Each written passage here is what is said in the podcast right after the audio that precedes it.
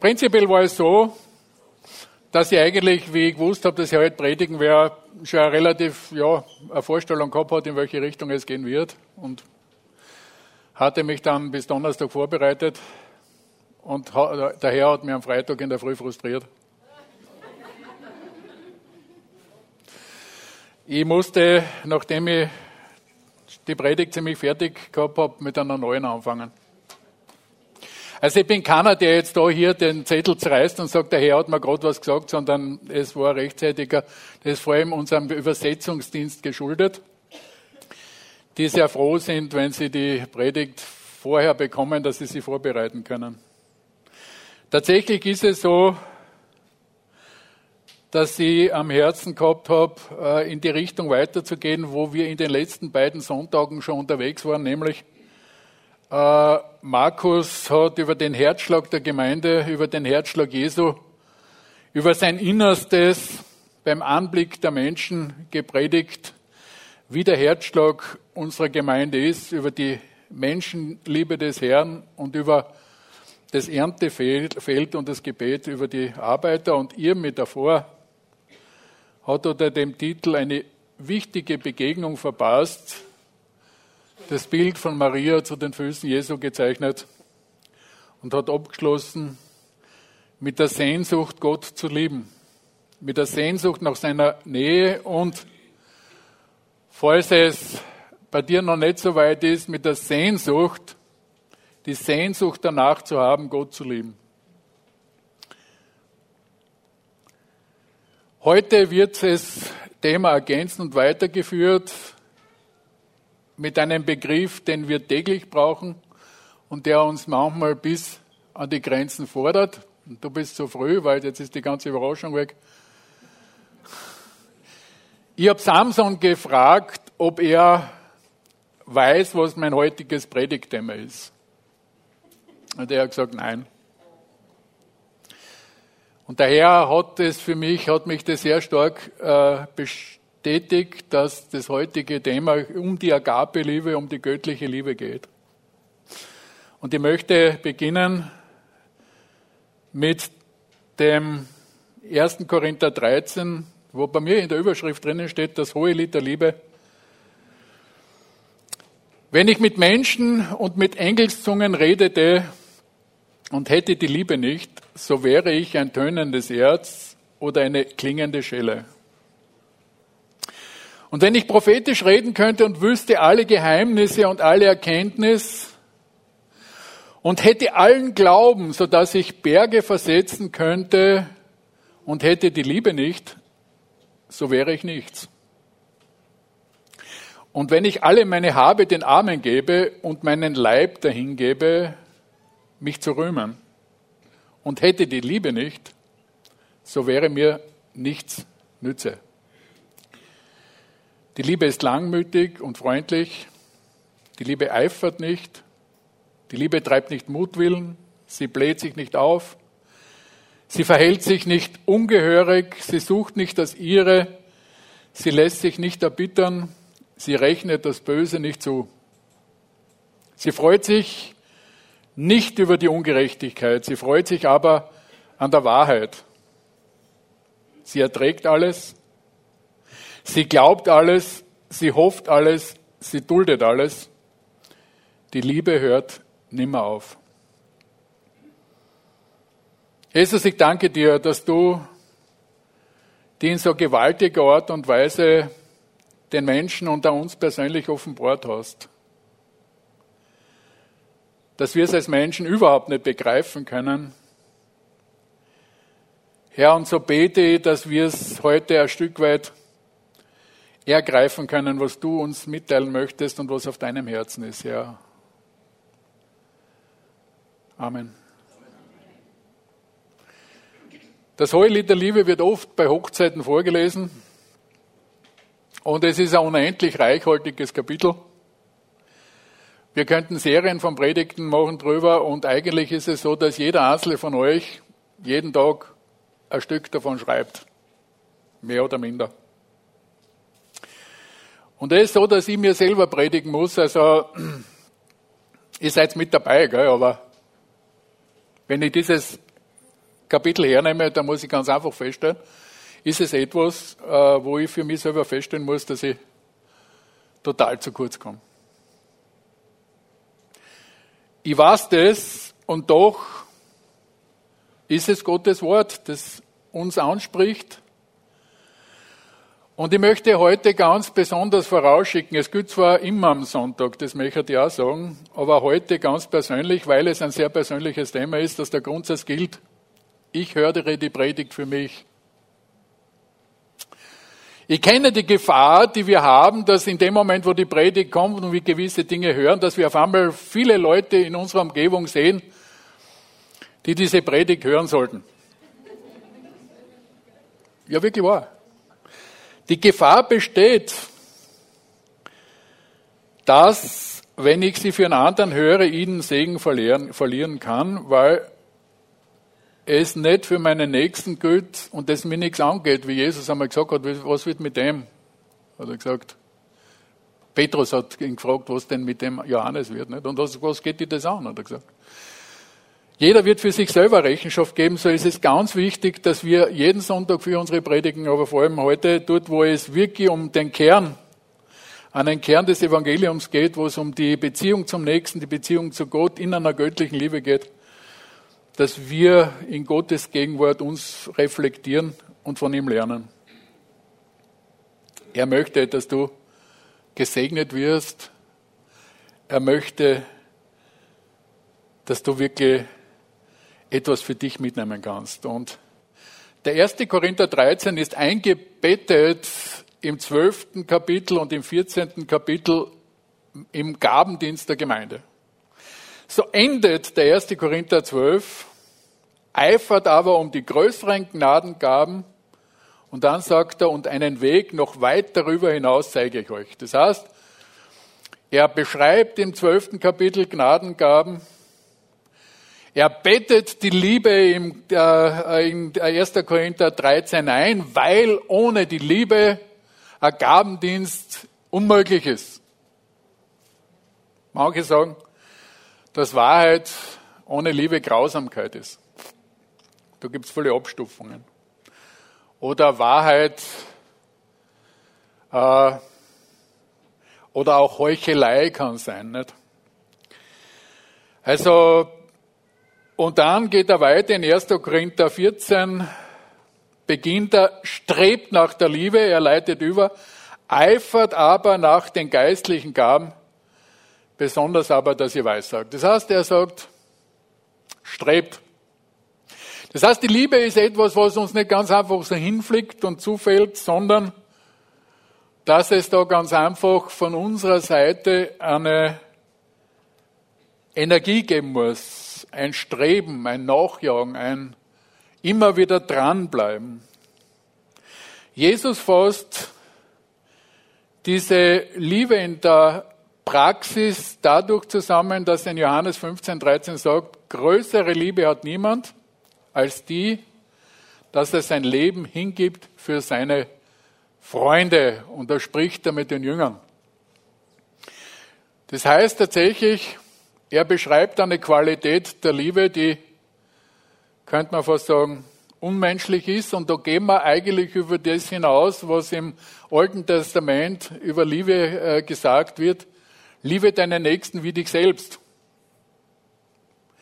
Diese Liebe macht irgendwo bei mir Schluss und es ist auch wichtig, dass wir uns selber lieben können, aber in der Agape-Liebe, in der Liebe, in der göttlichen Liebe, in der Liebe Gottes geht er über das hinaus und gibt sich selbst hin und Paulus geht noch weiter in Römer 5, wo er im siebten Vers sagt, nun stirbt kaum jemand um eines Gerechten willen, um des guten Willen wagt er vielleicht sein Leben. Gott aber erweist seine Liebe zu uns darin, dass Christus für uns gestorben ist, als wir noch Sünder waren. Können wir da nachspüren, worum es da geht? Wenn wir es übersetzen hinein in unser Leben, wo in unserer Umgebung Menschen sind, die uns Probleme machen. Wo es um wen gibt, geht, der uns ärgert, der uns vielleicht sogar bis aufs Blut quält. Seine Bereitschaft zum Kreuzestod und sein Verhalten am Kreuz spiegeln diese Gottesliebe wider. Sei verhalten. Sei verhalten unter Druck, sei verhalten unter Stress, unter maximalen Stress, den ein Mensch erleben kann.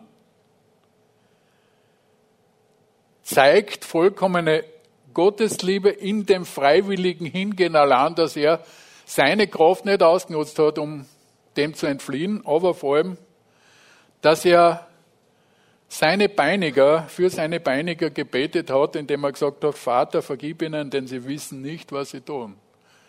Die, die seine Kleider unter sich auftaucht haben, die ihn geschlagen haben, die ihn angenagelt haben, die ihn äh, verhöhnt haben, die ihn verspottet haben, die ihn angespuckt haben, hat er gesagt, Vater, vergib ihnen, denn sie wissen nicht, was sie tun. So ist der Begriff Liebe in diesem Textabschnitt Agape, die göttliche Liebe. Und sie unterscheidet sich vom Gernhaben Phileo, was bezeichnet mehr die instinktive, wenn auch nicht unüberlegte Zuneigung, wie sie dem Gefühl und freundschaftlicher Leidenschaft entspricht. Ein herzliches und persönliches Liebhaben, also wie es unter Freunden und Vertrauten üblich ist. Das ist etwas, wo wir eine starke emotionale Unterstützung auch haben können, dass ein Hingezogensein da drinnen ist. Gell? Da geht die Agape um Streckenweit hinaus, weil wir in dieser Situation der Agape-Liebe oft diese emotionale Unterstützung drinnen nicht haben weil sie ein Stück weit ein entschiedenes Gottliebhaben ist, nämlich im Sinne, dass wir seinen Willen absolut gehorsam sein wollen, auch durch Dinge hindurch, die uns total wehtun. Es ist auch nicht Eros, eine sinnliche, leidenschaftliche Liebe, in einer Form der Verbundenheit von Mann und Frau. Das heißt, wir haben in diesem äh, Liebhaben von Freunden, in diesem anderen Bereich der Eros, haben wir immer ein Stück weit so ein, ein gegenseitiges Geben um nebendrinnen. Es ist ein gegenseitiges äh, Belohnen, könnte man sagen, weil Freundschaft, könnte man sagen, da gehen auf beiden Seiten positive Botenstoffe hin und her, um das einmal so ein bisschen chemisch zu beschreiben und festzustellen, es ist ganz einfach eine Freude da, wenn ich mit einem zusammenkomme, den ich gerne mag. Das ist bei der Feindesliebe unter Umständen emotional nicht immer spürbar. Gell? Weil da gewisse Dinge, vor allem in unserer Natur, gegen das absolut kämpfen. Und so geht Agape über alles selbstlos hinaus. Das heißt, sie vergisst sie ganz selber. Das Süd dieser Agape-Liebe ist tatsächlich Gott. Es ist im Endeffekt die Quelle ganz einfach Gottes Liebe in uns. Und daher stellt sich ja berechtigt die Frage, wenn es denn göttliche Liebe ist, wie können wir Menschen das empfangen? Weil wir sind auch hier an dem Punkt, wo die Jünger gesagt haben, wer kann, kann denn da selig werden? Und Jesus gesagt hat, bei Menschen ist es unmöglich. Also wir müssen feststellen, dass wir in unserer normalen menschlichen Konsistenz völlig unfähig sind dazu. Können wir nicht. Können wir völlig vergessen, kannst knicken. Du kannst dann nett sein, du kannst, wenn es eben wie ich gesagt habe, es kann eine Heuchelei draus werden, aber, oder was auch immer, aber es ist unmöglich, dass das passieren kann. Und das Wort sagt uns, und das ist uns auch wichtig, dass wir uns immer wieder daran erinnern, dass wir Gottes Unterstützung dazu brauchen. Wenn wir auf uns selber geworfen sind, dann kommen wir zu kurz. Dass wir sie nämlich durch den Heiligen Geist empfangen, in Römer 5,5 lesen wir, die Hoffnung aber lässt nicht zu Schanden werden, denn die Liebe Gottes ist ausgegossen in unsere Herzen durch den Heiligen Geist, der uns gegeben ist. Das heißt, die Quelle der Liebe ist etwas, was wir durch den Heiligen Geist bekommen, was aus dieser äh, Verbindung entsteht und was eine Gabe des Geistes ist. Und daher dürfen wir darum bitten, und Jesus ermutigt da drinnen, dass wir darum bitten. Und er sagt unter anderem eben auch, dass wie viel mehr wird er den Heiligen Geist denen geben, die ihn darum bitten? Okay? Jesus nimmt es praktisch hin, dass er uns sagt, wir sollen den Vater um diese Unterstützung bitten, um diese Gabe bitten. Und Liebe ist auch ein Stück weit eine Frucht des Geistes, wo wir in Galater 5,22 lesen, dass die Frucht des Geistes aber ist Liebe. Freude, Friede, Langmut, Freundlichkeit, Güte, Treue. Wir stellen aber fest, dass wenn wir die Definition der Liebe anschauen, dass Stücke dieser Früchte mit der Freundlichkeit, der Güte und so weiter und der Treue in, diesen, in dieser Definition der göttlichen Liebe drinnen sind. So wie ich einmal in einer Predigt gehört habe, dass man eigentlich sagen muss, die Frucht des Geistes aber ist Liebe, Doppelpunkt. Das heißt, dass alles, was hinter dem nachkommt, ein Stück weit auch in diesen Fruchtbereich reinfällt. Und Frucht hat die Eigenschaft, dass sie wachstümlich ist. Das heißt, wenn ich mich als junger Christ bekehre, dann werden wir streben, dann wird uns Gottes Geist immer wieder ermutigen, dann wird uns das Wort ermutigen, dann wird uns die Gemeinde ermutigen, dann werden uns die Geschwister ermutigen, im gegenseitigen Acht haben. Nicht, dass wir jetzt die Predigt wieder für einen anderen hören wollen. Dass wir Frucht tragen und die Frucht beginnt eben mit Blüte. Im Frühling sehen wir das ja schon. Da beginnen sich diese Fruchtknoten zu bilden eine grüne Frucht und zuletzt die Reife. Und ich habe das so be begeistert wieder bei meinem Kastanienbaum in meinem Garten gesehen, wie der so geduftet hat.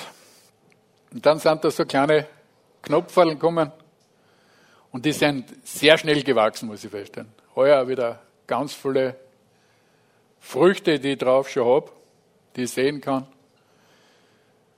und die eben reifen müssen. Das hat mir zwar, Ingrid ist heute nicht da, ich sage es trotzdem, hat mir zwar ein bisschen weh dann, dass sie da für Blumenbinden ein paar runtergeschnitten hat, bevor sie reif waren. Aber Frucht ist etwas Wachstümliches.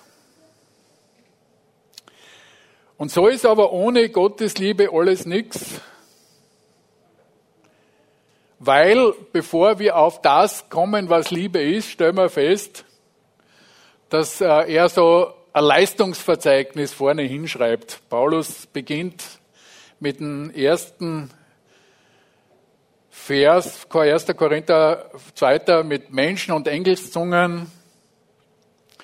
Er redet weiter von prophetischen Reden, von allen Geheimnissen und der Erkenntnis und allen Glauben. Und alles habe, das sie hingibt. Aber unterm Strich zieht er drunter und sagt, ohne Liebe. Für nichts. Meine gesamte Leistungsfähigkeit in allen Lebensbereichen ist nutzlos.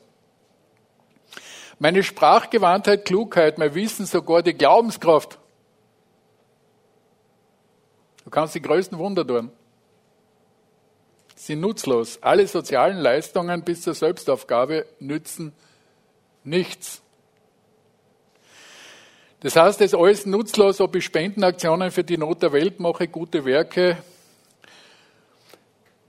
Sie helfen den Betroffenen. Kann sein. Weil selbst bei den Hilfsprojekten habe ich feststellen müssen und ich habe mich dienstlich damit auseinandergesetzt, dass dann viele Spenden zusammengekommen sind und dann hat man festgestellt, ja, jetzt müssen wir das umsetzen. Die Spender wollen doch einen Rechenschaftsbericht haben und dann haben sie plötzlich in einem Dorf zwei, zwei Brunnen gegraben. Als sie das Geld dafür gehabt haben und weil sie, die, weil sie gesagt haben, sie graben einen Brunnen, dann haben sie in den einen Dorf auf einmal zwei, äh, zwei graben, nicht einen. Nicht? Äh, weil das halt auch nicht immer ganz funktioniert, was der Mensch macht. Also die Betroffenen haben voraussichtlich und meistens was, vielleicht auch nicht. Wir wissen, dass viele Spendengeber in manchen Gewichsungsländern direkt in Waffen umgewechselt worden sind. Aber eins ist definitiv, der Geber hat nichts davon. Gell? Also ich habe gar nichts davon, wenn Gottes Liebe da nicht drinnen ist. Und das ist eigentlich ein Jammer. Das möchte, dass Gott uns das nicht zustößt. Und jetzt schauen wir uns einmal an, was sie ist. Wir werden es heute noch ein paar Mal hören, weil ich ganz einfach glaube, dass es uns gut tut, wenn sein Wort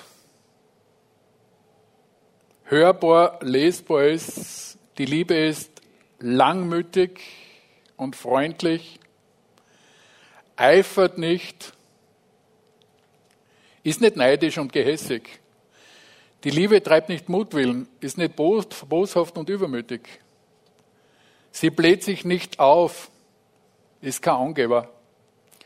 Sie verhält sich nicht ungehörig, ist nicht beleidigend, frech und respektlos.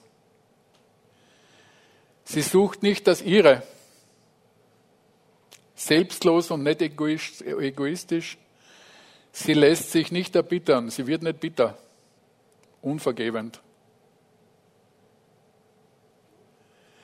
Sie rechnet das Böse nicht zu. Also da haben wir da ein Problem als Gerechtigkeitsfanatiker, mehr die fast sagen, na, wir haben als Menschen ganz einfach dieses innere Bedürfnis nach Gerechtigkeit. Und wenn es eine Ungerechtigkeit gibt, sehen wir Ungerechtigkeit, Bosheit, dann dreht sie was in uns um. Sie freut sich an der Wahrheit, erträgt alles, glaubt alles, ist voll guter Hoffnung. Das heißt nicht, wenn sie alles glaubt, dass sie leichtgläubig ist und ganz einfach dumm.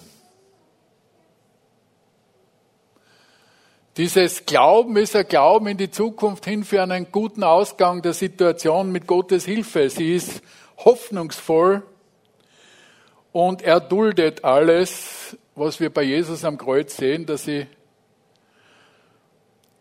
nicht im Sinne von alles dulden, dass wir alles durchgehen lassen. Und sie hört nicht auf. So sehen wir, dass wir da drinnen immer wieder verbaugt eben sowohl bei Philia als auch Eros die Gefühlsunterstützung haben, dieses Hingezogensein und diese Kraftwirkungen. Bei der Agape kann es sein und wird es oft sein, dass wir ein tiefes Bewusstsein und eine Freude am Geschehen von Gottes Willen haben. Also wenn Gottes Wille geschieht, dann haben wir auch Freude. Dann haben wir auch Freude des Herrn. Es ist aber oft so, dass diese Freude, die Gefühle nach der Entscheidung kommen. Das heißt, wenn bei den anderen Formen oft das Gefühl ein Motor sein kann, dass es leichter geht, ist es definitiv in geistlichen Bereichen so, dass die Entscheidung die Lokomotive sein muss und die Gefühle sich später einstellen können, aber nicht müssen. Und so ist es interessant, dass sie in dass Paulus in der Definition zwei Wege verwendet, indem er auf der anderen Seite drüber schreibt, was sie ist, aber er sie auch durch das Negative definiert, indem er sagt, was sie nicht ist. Auf der anderen Seite eben langmütig freundlich, freut sich an der Wahrheit, erträgt alles, glaubt alles, hofft alles, duldet alles, hört niemals auf als das, was ich. Und durch die Negation nicht eifern, nicht mutwillig, nicht angeberisch, nicht ungehörig, nicht erbittert, rechnet nicht das Böse zu, freut sich nicht über die Ungerechtigkeit. Insgesamt habe ich festgestellt, haben wir 16 Punkte, die Paulus da aufzählt und wir müssen feststellen, dass Dinge oft ineinander gehen und sie überschneiden. Und so stellt sich uns schon die Frage, heißt das, dass die Liebe sie grenzenlos ausnutzen lässt? Ist eine berechtigte Frage. Lassen wir uns ausnutzen. Ja und nein. Manchmal ist äh, die zweite Meile etwas, was uns schwerfällt, oft ist es die dritte, aber das Nein ist definitiv dort, wo es dem Nächsten schadet. Vaterliebe, lasst das Kind nicht auf die Herdplatten greifen. Vaterliebe, lasst das Kind nicht ins Verderben rennen. Vaterliebe unterstützt nichts, was Verderben bringt. So sagt Sprüche 27,5, offene Zurechtweisung ist besser als Liebe, die im Verborgenen bleibt. Die Schläge des Freundes meinen es gut, aber die Küsse des Hassers sind trügerisch. Das heißt tatsächlich, dass eine echte Liebe Klarheit bedeutet und Salz. Das heißt, dass wir auch dort, wo wir zu schnell freundlich unterwegs sind, an der Liebe vorbeigehen können. Ne? Das heißt, das Salz in der Rede ist ein Ausdruck von Gottes Liebe. Auch, gell? Ich finde Josef, und ich liebe diese Geschichte in Ägypten als Hinweis auf Jesus, in diesem Bereich als ein Beispiel, wo er als einer, der seine Brüder geliebt hat, sie nicht durchkommen hat lassen. Wenn er sie gehasst hätte, hätte er sie rächen können. Er war dort als Premierminister unterwegs und hat alle Möglichkeiten gehabt, Rache zu üben. Aber von Anfang an sehen wir, wie es seinen Brüdern begegnet, dass es ihm immer wieder zu Herzen gegangen ist und dass er sie geliebt hat. Aber er hat sie nicht davonkommen lassen, sondern er hat sie geprüft. Er hat ihnen Raum zum Nachdenken äh, gegeben und er hat die Leichen im Keller hochkommen lassen. Weil wir stellen eines fest, dass das böse Gewissen der Brüder sie bis dorthin begleitet hat. Und das waren, das war lange Zeit. Also der ist, ich sage es jetzt ins Unreine, weil es nicht nachgerechnet hat, hab, aber der ist zunächst einmal so ungefähr um die 12, 13 Jahre einmal äh, hat es gedauert, bis er beim, beim Pharao gelandet ist.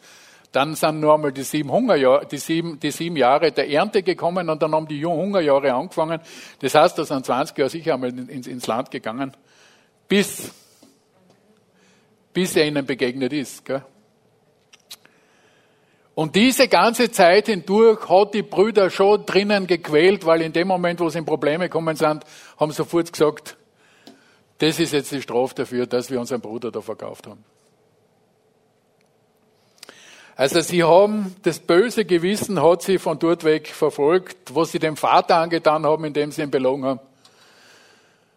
Äh, also der Schrecken dieser bösen Tat hat sie verfolgt, aber was er eben gemacht hat, war, er hat definitiv das Böse nicht zugerechnet, sondern er sagt sogar, ich habe das Böse gewollt, aber Gott hat es gut hinauskommen lassen. So ist Gott in der Lage, selbst das, wo Menschen es Böse meinen, es gut hinauskommen zu lassen. Und so kann es sein, dass es, dass wir uns führen lassen müssen und in der Balance nachschauen müssen, wo sind wir jetzt unterwegs in der Liebe zum Nächsten, wo wir ihn nicht verzärteln, in falscher Art und Weise ganz einfach ihm nur alles geben, immer was er haben will, sondern wo wir die Zügel anziehen müssen und feststellen müssen, wo tun wir ihm gut mit dem, was wir tun. Oder wie weit schenken wir Gnade?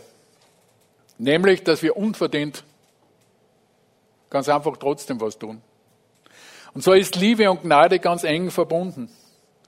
Die Liebe sieht den Nächsten mit den Augen Gottes, weil wenn Jesus sagt, dass er sein Leben für seine Freunde gibt und Paulus schreibt, als wir noch Sünder waren, dann hat Jesus uns schon in die Ewigkeit eingesehen als Freunde, als Braut, wo wir noch Sünder waren. Die Liebe sieht den Nächsten mit den Augen Gottes durch die Liebe, durch die Brille Jesu. In der Feindesliebe sieht er den zukünftigen Bruder, den Paulus, der als Feind bei der Steinigung dabei war und Freude damit gehabt hat, der getobt hat gegen die Gemeinde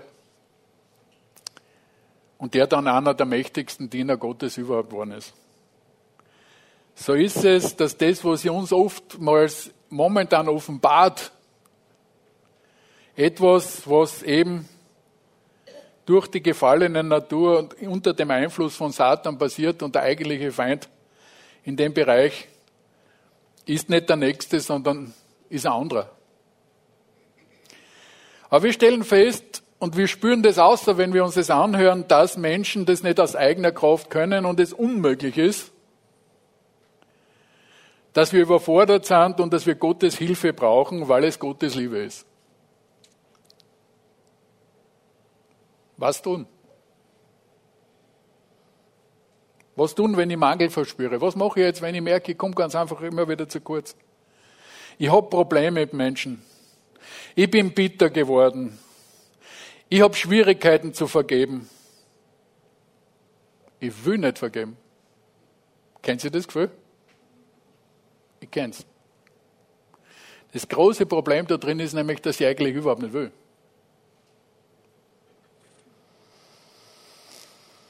Nur die eine Person macht mir Schwierigkeiten. Und es kann sein, dass eine bittere Wurzel aufwächst. Das ist etwas, das äh, uns die Bibel ja sagt, dass wir Acht haben müssen aufeinander, dass keine bitteren Wurzeln aufwachsen. Wir brauchen dazu um übernatürlich lieben zu können, übernatürliche Hilfe und da braucht man einen Funktionscheck. Einen übernatürlichen Funktionscheck. Bin ich mit den Kraftquellen, Gottes verbunden? Kann ich sagen, ich bin erlöst, ich habe ewiges Leben, preis dem Herrn. Habe ich den Zugang wirklich? Was trennt mich von dem Zugang? Habe ich die Unterstützung durch den Heiligen Geist? Was trennt mich davon? Lebe ich im Gehorsam oder betrübe ich ihn?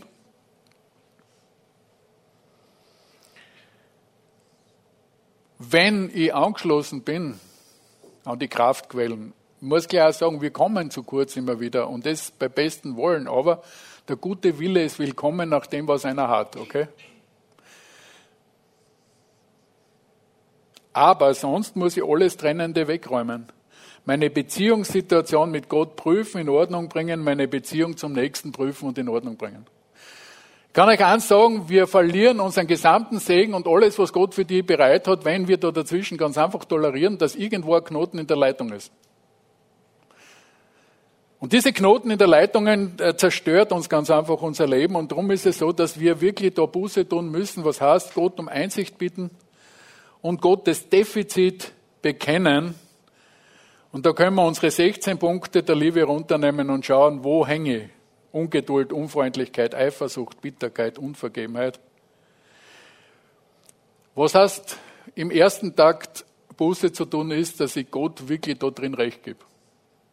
Ich sage, ja Gott, das ist bei mir so und es ist Unrecht. Ich muss es für mich definitiv einmal nicht sagen, okay, es ist Unrecht. Diese Person ist zwar bestig, aber es ist Unrecht, ihn zu hassen. Ich spüre das zwar, aber es ist Unrecht. Mit Gott übereinzubestimmen und, und zu bekennen, dass ich das eigentlich nicht wollen will, okay? Ihr versteht, was ich meine? Weil ich will ja nicht eigentlich nicht. Meine Natur bäumt sich dagegen auf, dass ich sage, dem soll ich vergeben. Ich habe ja recht, ich habe ja so recht, der ist ja so grauslig zu mir und so weiter. Ich vergiss dabei, was mein Anteil dran ist. Gell? Das Problem ist immer, wenn einer sich zu mir entgegenlehnt, lehnt, dann kommt es meistens dazu, dass ich mich auch entgegenlehne und dass der Schuldanteil in einem Konflikt,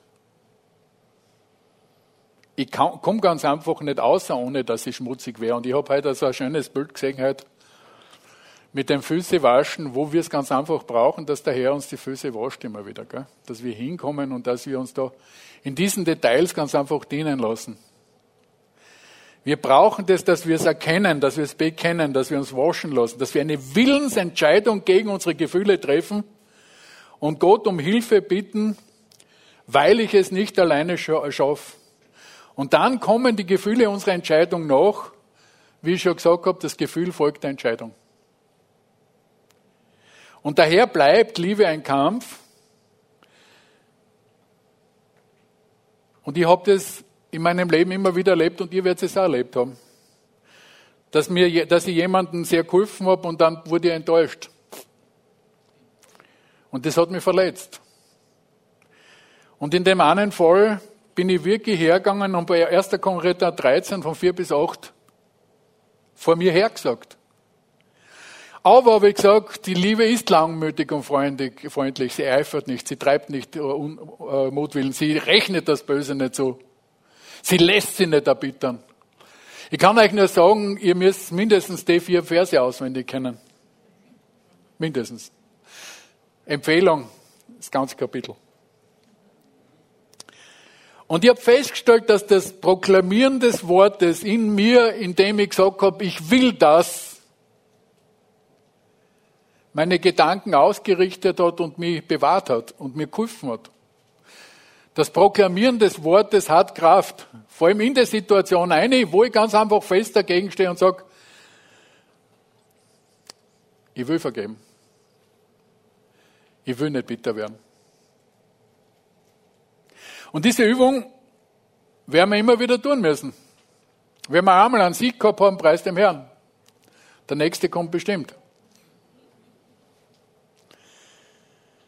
Ich habe einen Konflikt erlebt zwischen Gärtnerei und Dienst. Wie Pressesprecher beim Heer war, und wir haben damals noch Erdbeeren angepflanzt und es hat Kassen für mich um 4.30 Uhr aufstehen und pflücken. Das hat mich sehr ermüdet und ich habe das Pflücken auch nicht geliebt, gell? das muss ich auch dazu sagen. Das war ein Stück von diesem Konflikt auch noch drinnen. Und dann war es so, als Pressesprecher habe ich immer fit sein müssen. Und jederzeit kann eine Katastrophe passieren, dann folgen die Journalisten über die her und wenn du da jetzt müde bist, das geht überhaupt nicht. Das war auch, auch mit ein Argument, auch wenn mich schlussendlich auch das Pflücken so gestört hat. Und ich bin richtig bitter geworden gegen die Ingrid. Also ich habe gemerkt, wie ich da von Tag zu Tag bitterer wäre, wie ich gespürt habe auf einmal, dass es langsam angefangen hat zum Funken zwischen mir und meiner Frau. Also nicht verbal, sondern ich habe so diesen, diesen Spannungswechsel gespürt, wenn ich an ihr vorbeigegangen bin, weil ich ganz einfach innen drinnen gespürt habe, irgendwo, ich habe einen Sohn gehabt. Gell?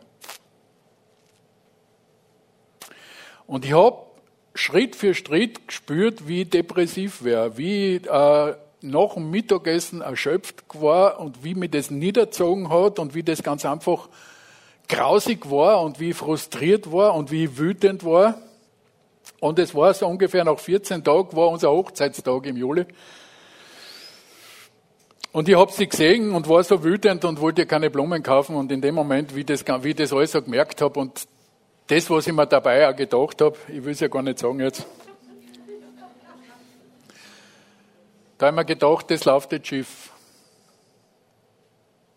Das läuft jetzt ganz schief. Wie mir das passiert ist und wie das gemerkt hat, wie ich bitter und erschöpft war und wie ich gedacht habe, das geht nicht mehr so weiter, bin ich direkt in mein Schlafzimmer gegangen, habe mir auf die Knie geschmissen, bin zu Gott gegangen und habe habe gesagt, dass ich jetzt eigentlich zu den Ganzen gar keine Lust habe. Das war das Erste. Also ich habe wirklich eigentlich keine Lust gehabt, mit ihm mich auseinanderzusetzen. Da habe ich gesagt, Herr, ich muss jetzt, ich muss jetzt zu dir hinkommen, ich muss wieder zu deinen Kraftquellen kommen, die mich trennen. Ich habe keine Lust, aber ich weiß, dein Wort sagt, ich soll nicht bitter werden, ich soll, äh, selbst wenn meine Frau jetzt Unrecht hat, ihr vergeben, ich überfordert war. Und ich habe wirklich meine Bitterkeit, alles, was ich gewusst habe, was falsch an meinem Verhalten war, dass ich keine Lust gehabt habe zum Vergeben. Dass ich aber auch weiß, dass mich das von innen und seiner Kraft trennt. Ich habe das direkt ausgesprochen und gesagt, Herr, ich weiß ganz einfach, dass das, was da passiert, das trennt mir jetzt von deiner Kraft. Und ich habe gebeten, Herr, habe ich gesagt, hilf mir, dass ich vergeben will. Hilf mir, dass ich, äh, dass ich ganz einfach da rauskomme. Und nachdem ich das gebetet habe, habe ich angefangen, ihm für Ingrid zu danken. Ich habe mich bedankt bei ihm. Unter Tränen habe ich gedankt, dass er mir die Frau gegeben hat, dass es die Frau war, die ich geliebt habe, dass ich so beschenkt bin mit ihr. Und das hat ungefähr zehn Minuten gedauert und plötzlich war das alles weg. Ich kann euch wirklich sagen, dass diese ganze Bitterkeit weg war, der ganze Frust am Pflücken und überall. Alles, alles war weg. Das war wie, könnte man sagen, wie wenn einer eine Decke von einem runterzieht und ich war auf einmal voll Frieden und Liebe. Ich bin rausgegangen, ich habe sie umarmt. Sie hat es gar nicht so recht verstanden, was da jetzt passiert. Ich habe ja keine Details jetzt von dem erzählt, was in mir vorher vorgegangen ist. Aber es war weg, die Liebe war da. Und ich habe plötzlich auch mit der Arbeit keine Probleme mehr gehabt. Es war interessant. Ich habe eigentlich da jetzt an meiner Situation nichts verändert, weil die, die Pflückerei war da. Das hat nichts geholfen. Gell? Ich habe jetzt, habe jetzt nicht sagen können, ja, preis dem Herrn, gell, aber brocken tue ich nicht mehr. Gell? Der Herr hat so eingriffen in die Situation. Gell? Er hat mir angeschlossen, seine Kraft gefallen und ich habe auch die Kraft gehabt, das zu tun, was notwendig war. Das, was mich frustriert hat, das, was ich nicht mögen habe. Und das ist ganz einfach, dass wir dieses Eingreifen Gottes brauchen und es geht nur über diesen Weg, über die Knie, über die Buße, über das Bekennen, dort, wo wir zu kurz kommen. Und das klare Feststellen, dass wir seine Kraft da drinnen brauchen. Und manchmal brauchst du eine richtige Not dazu. Gell? Weil das Vergeben, und das ist es ein Kern drinnen und nicht umsonst nimmt äh, Jesus im Vater unser diesen Bereich Vergib uns unsere Schuld, wie auch wir vergeben unseren Schuldigern, so ins Zentrale eine. Unvergebbarkeit ist das größte Gift in unserem Leben. Es ist das, was uns äh, zerstört und es ist das, wo wir das Gift trinken und warten, dass der andere dran stirbt. Ist tragischerweise wirklich so. Nicht vergeben wollen ist emotional schwierig. Wir sind ja im Recht, der andere hat ja Unrecht. Ein Feind ist ein echter Feind. Und echte Vergebung ist immer völliger Verzicht auf rechtmäßige Rache. Lass dir das noch einmal zergehen. Echte Vergebung ist völliger Verzicht auf rechtmäßige Rache. Das ist die Abgabe der Rache an Gott, wo er sagt, meine ist die Rache, ich will er vergelten. Wir geben ihm das hin. Aber wenn wir mit Jesu gehen, sagen wir gleich, Vater, vergib ihm, denn er weiß nicht, was er tut. Im besten Fall. Ist aber wurscht, auch wenn er es weiß. Also wir müssen uns das wirklich auf der Zunge zergehen lassen. Der hat Unrecht. Im besten Fall. Wenn wir darüber reden, kommen wir oft drauf, wenn man sich in einem Konflikt austauscht, dass so die Verteilung von Recht und Unrecht oft recht, recht gleichmäßig ist. Aber das Ausreden hilft trotzdem immer wieder, dieses mit, wenn der andere gegen dich etwas hat, dann weiß ihn zurecht zwischen dir und ihm. Weiß ihn nicht zurecht mit deinem Freund, dem du das erzählst. Nicht? Das hilft einem Freund nicht und, und dir auch nicht und dem, mit dem du den Konflikt hast, auch nicht. Es ist so leicht, an den Frust an einem anderen zu erzählen, weil ja der andere die ganzen Details nicht kennt, vor allem die Position nicht von dem, mit dem du den Konflikt hast. Also Vergebung ist definitiv etwas, was uns, wo Gott sagt, ich möchte, dass ihr vollkommen seid, wie mein Vater im Himmel vollkommen ist. Das kann nur Gott. Das kennen wir nicht, okay? Daher brauchen wir seine Hilfe. Müssen wir ihm bitten, dass er uns in seinen Fußstapfen gehen lässt, die größer sind und dass wir lernen, diese, diese Gnade der Vergebung, diesen Verzicht auf Kontrolle und Machtausübung, diesen Verzicht auf irgendwas, wo wir nur einen Vorteil aus dem Ganzen ziehen können. Es geht immer wieder darum, dass ich irgendeinen Vorteil, ja, der muss sich aber entschuldigen bei mir. Gell? Ich vergebe ihm, aber entschuldigen muss er sich. Gell? Na, das Vergeben fängt bei mir an, und wenn die Versöhnung kommt, dass der andere das auch einsieht, dann preist dem Herrn, ist es wunderbar. Aber ich darf in der völligen Frieden und in der völligen äh, Stellung der Vergebung dem anderen gegenüber da sein. Und ich kann euch eins sagen, wenn ihr im Frieden seid und der andere dreht am Rad und ihr eskaliert das nicht, weil ihr immer Frieden habt, dem haut's ein Vogel aus, ich kann euch das sagen. Ich habe das erlebt.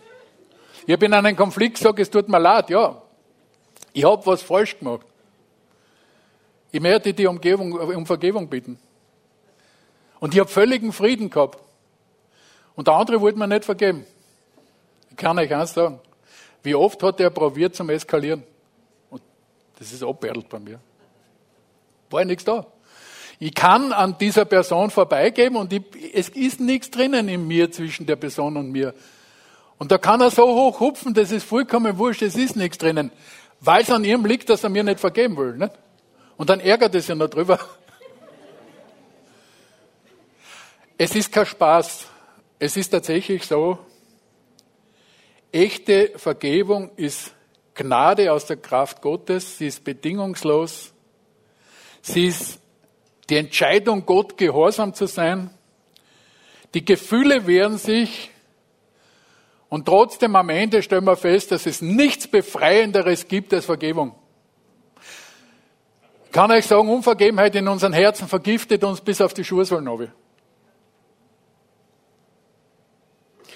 Und so, drum möchte Gott diesen Standard der Vollkommenheit haben, weil das uns am besten tut. Weil da nichts drinnen ist, was uns belastet.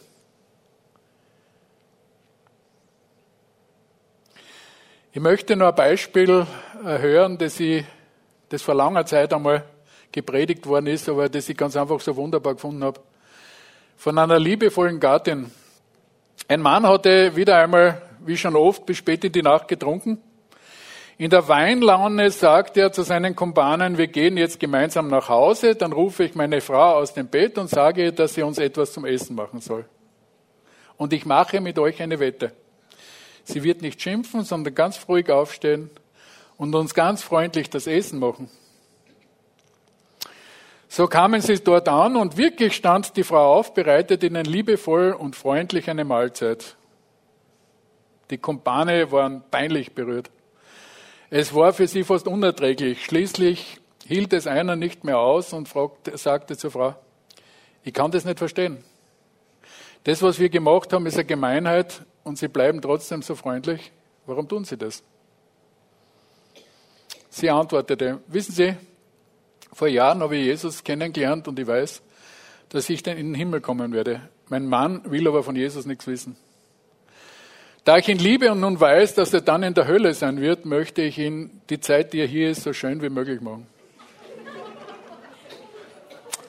In dieser Nacht hat sich der Mann bekehrt.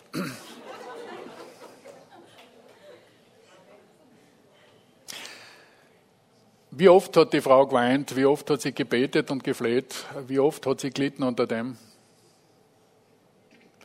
Aber sie war entschlossen, mit Gottes Liebe zu lieben.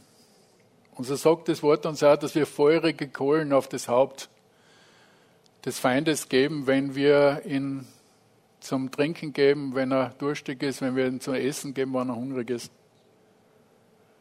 Wenn wir ihm Kleidung geben, wenn er nackt ist, dem Feind, nicht dem Freund.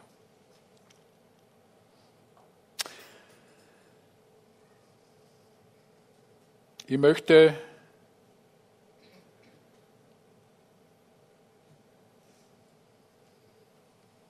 Mal auf die Uhr schauen. Möchte zum Schluss kommen.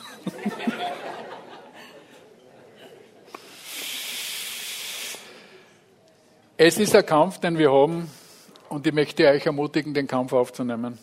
Wirklich bereit zu sein, dort, wo es notwendig ist, auf die Knie zu gehen, mit Gott übereinzustimmen. Dort, wo es notwendig ist, mit Gott und Menschen Frieden zu machen. Er hat versprochen, wer zu mir kommt, den will ich nicht hinausstoßen. So möchte ich nur einmal vier bis acht zur Zusammenfassung lesen. Die Liebe ist langmütig und freundlich. Die Liebe eifert nicht. Die Liebe treibt nicht Mutwillen. Sie bläht sich nicht auf. Sie verhält sich nicht ungehörig. Sie sucht nicht das ihre. Sie lässt sich nicht erbittern. Sie rechnet das Böse nicht zu. Sie freut sich über die, nicht über die Ungerechtigkeit. Sie freut sich an der Wahrheit. Sie erträgt alles, glaubt alles, hofft alles, duldet alles. Die Liebe hört niemals auf. Herr, wir bitten dich ganz einfach, dass wir, wo wir oft feststellen, dass wenn überhaupt eine Frucht da ist, die sehr grün ist, dass du uns mit deiner Sonne beleuchten kannst. Ich bete ganz einfach, dass du uns Licht in unsere ganz persönlichen Herausforderungen schenkst und dass wir in deinem Licht wachsen können, Herr. Herr, bete so, dass du dir eine Braut bereiten kannst, die keine Flecken und Runzel hat, die vollkommen und liebevoll ist und von der ganz einfach ein Duft von Jesus ausgeht, dass die Umgebung ganz einfach an der Liebe erkennt, dass wir dir nachfolgen, Herr. Ich bete, dass wir im Bewusstsein, dass wir es nicht selber leisten können, uns mehr und mehr abhängig machen von dir. Aber damit auch das geschehen kann, was du vorhast, dass eine Ernte eingebracht werden kann, in dem Menschenherzen überführt werden durch deine Liebe. Amen.